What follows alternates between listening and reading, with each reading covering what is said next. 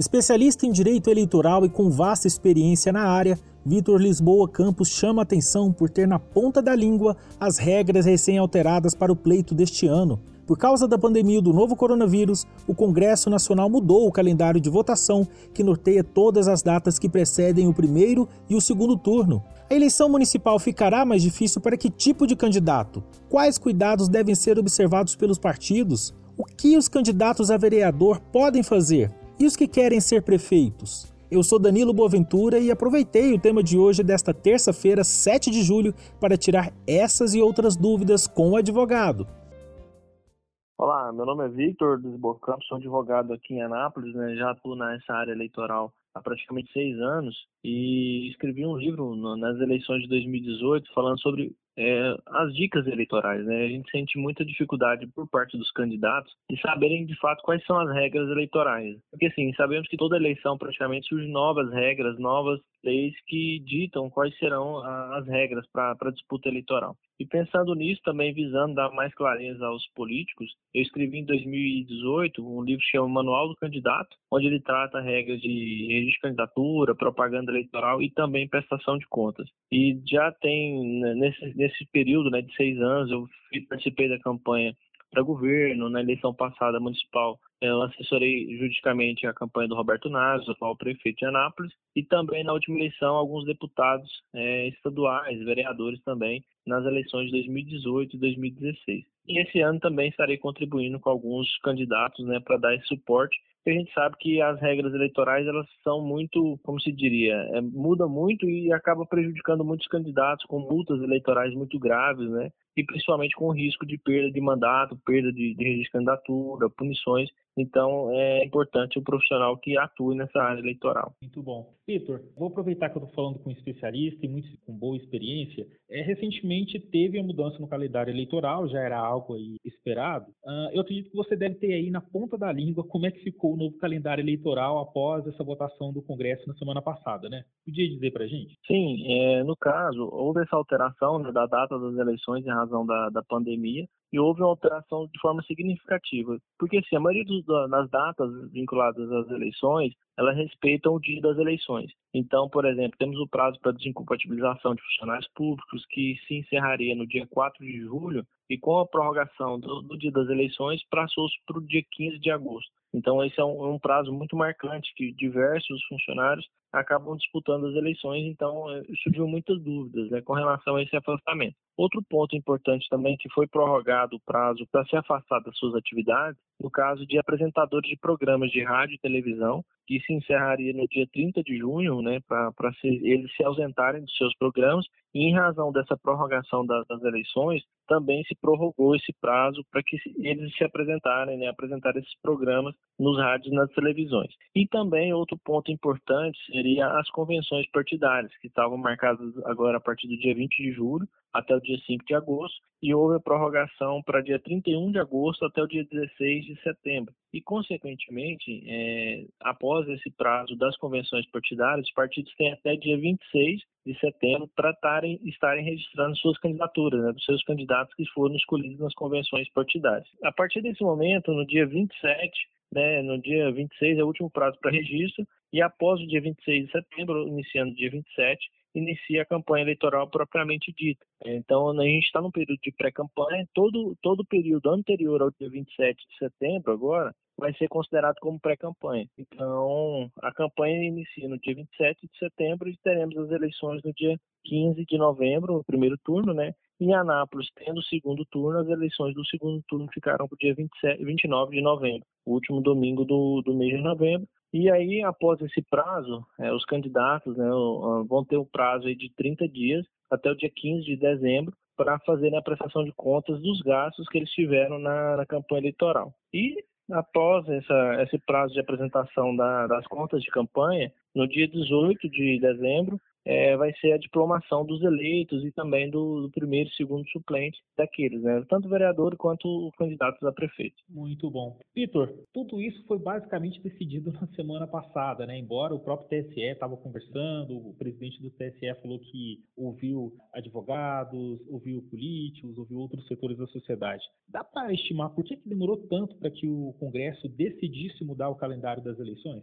Sim, é, Danilo, o que, que acontece? Essa alteração do, das eleições, do dia das eleições, é uma situação muito delicada. Né? Nós vivemos numa democracia e o que dá segurança para o nosso modelo de, de democracia, né, essa questão da eleição, da gente escolher quem serão os nossos representantes, é justamente a segurança jurídica. E, assim, foi muito pensada essa questão da possibilidade ou não da, da, alteração do calendário eleitoral, principalmente de uma regra primordial que, que rege no, no que se refere às eleições. Se chama o princípio da anualidade. O que, que é esse princípio da anualidade? Existe uma, uma determinação, né, uma norma constitucional, que proíbe que haja qualquer alteração nas leis é, um ano antes das eleições, justamente para que não sejam criadas normas para para mudar o cenário eleitoral. Então, tudo que for alterar as regras eleitorais, elas têm que acontecer pelo menos um ano antes das eleições para o próprio TSE se organizar, os partidos e os próprios candidatos também se organizarem. Então, foi muito discutida essa, de fato, essa alteração da, das eleições, porque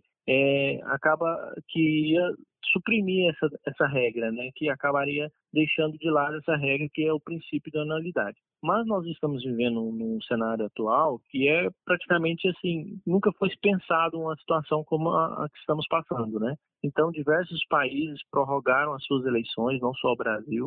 Então, isso veio a contribuir, de fato, a possibilitar essa alteração nas regras eleitorais, um prazo inferior a esse um ano antes, né? E aí a única forma de alterar esse calendário eleitoral, essas regras eleitorais, seria por um projeto de emenda à Constituição. Então não cabe, não caberia ao TSE fazer essa alteração, né, o judiciário, um braço do judiciário. É, então caberia sim ao Congresso Nacional sendo votado a PEC em dois turnos em cada casa do Congresso Nacional. E assim foi feito. Né? Houve uma discussão muito grande com, no, por parte do TSE no que se refere à possibilidade de, de alteração do calendário eleitoral, principalmente no sentido de que o, o TSE é o gestor das eleições. Então é ele que faz a análise das urnas, ele que cria, instala o sistema que vai fazer a apuração dos votos. Então tudo fica a cargo do TSE fazer essa verificação para dar é, concretude a realizar as eleições no dia que está determinado. Então, essa alteração também teria que ter o crivo do próprio TSE,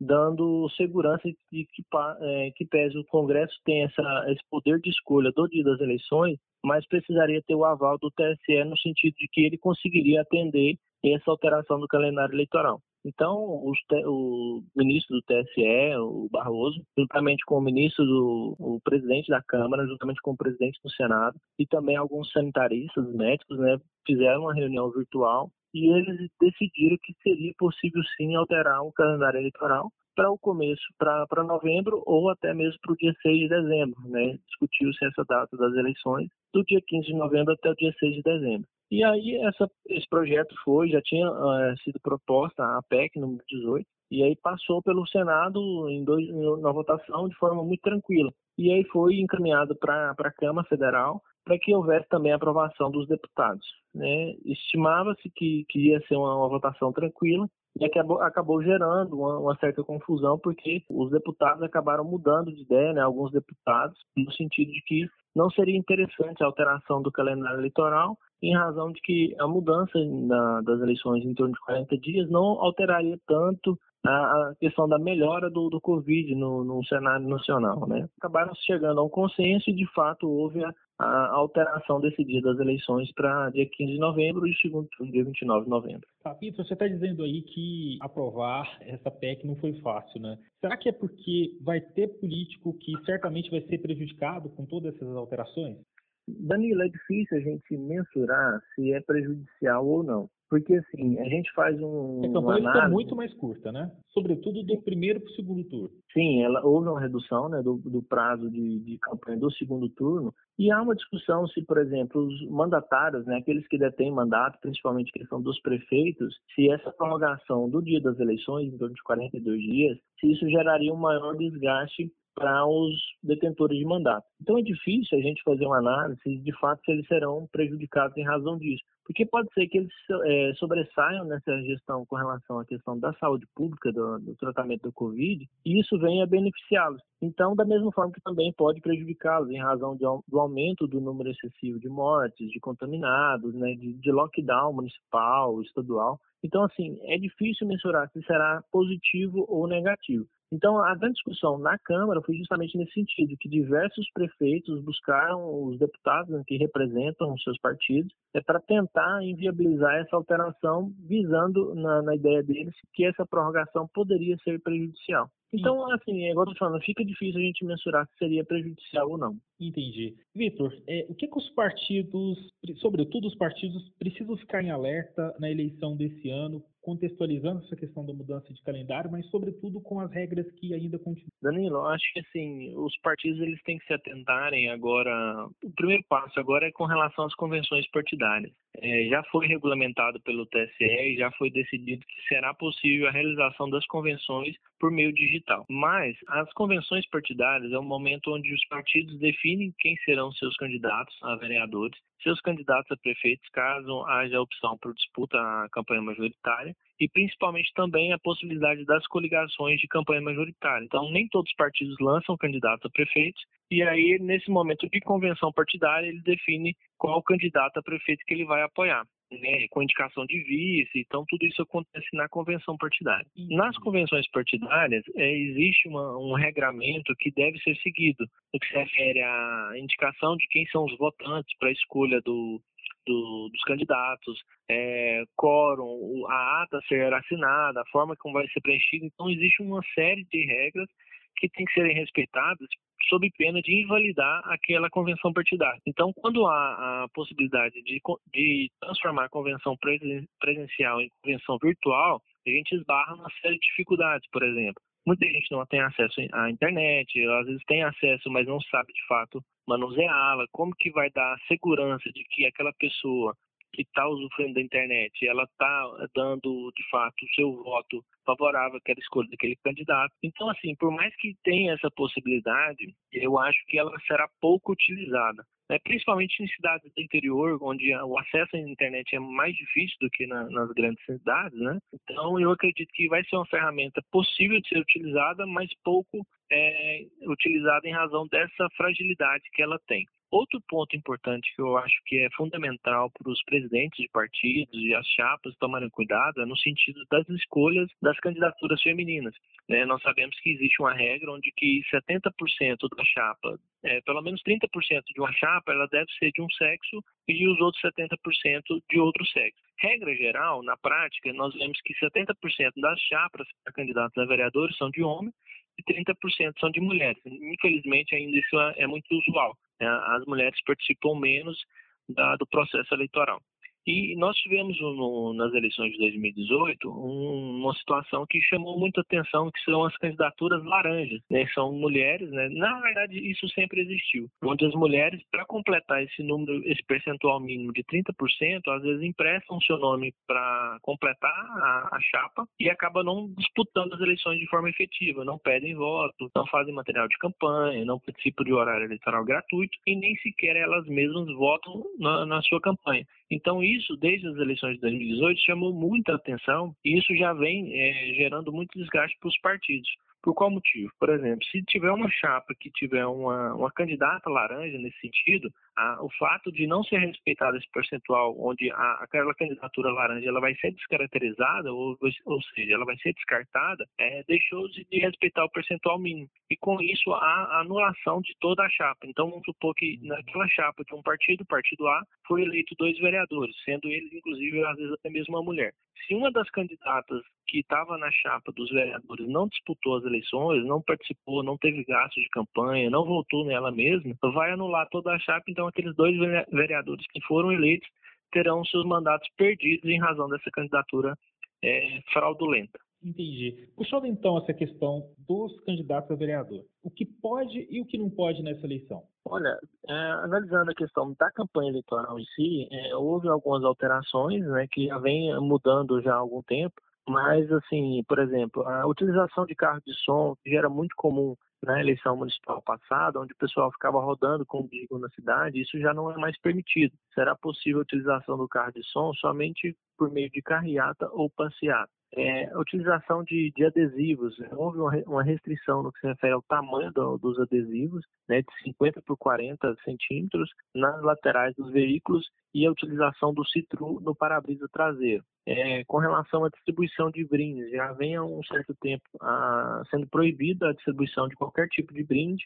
isso inclusive encaixa, por exemplo, máscaras, camisetas, bonés, qualquer tipo de brinde é proibido na, na campanha eleitoral. É, existe uma, uma ferramenta nova agora nessas eleições municipais que vai ser o impulsionamento nas redes sociais a pessoa vai poder fazer campanha nas redes sociais, inclusive com a possibilidade de impulsionar esse conteúdo. Então, ele vai poder direcionar para um número maior de pessoas aquela mensagem que ele quer transmitir, é um vídeo que ele gravou ou um conteúdo que ele editou. Então, ele vai conseguir atingir mais pessoas. E as outras formas de campanha eleitoral também vão poder ser utilizadas, né? distribuição de material, é, confecção de bandeiras, broches, tudo isso vai ser utilizado. É, reuniões, né? Só que assim, essa eleição vai ser muito diferente em razão da situação de saúde pública que a gente vive, onde, por exemplo, as pessoas não vão, não vão querer recepcionar candidatos nas suas residências para fazer reuniões com 10, 20 pessoas. Então, isso vai dificultar muito o trabalho dos candidatos no que se refere à conversão desse eleitorado para que,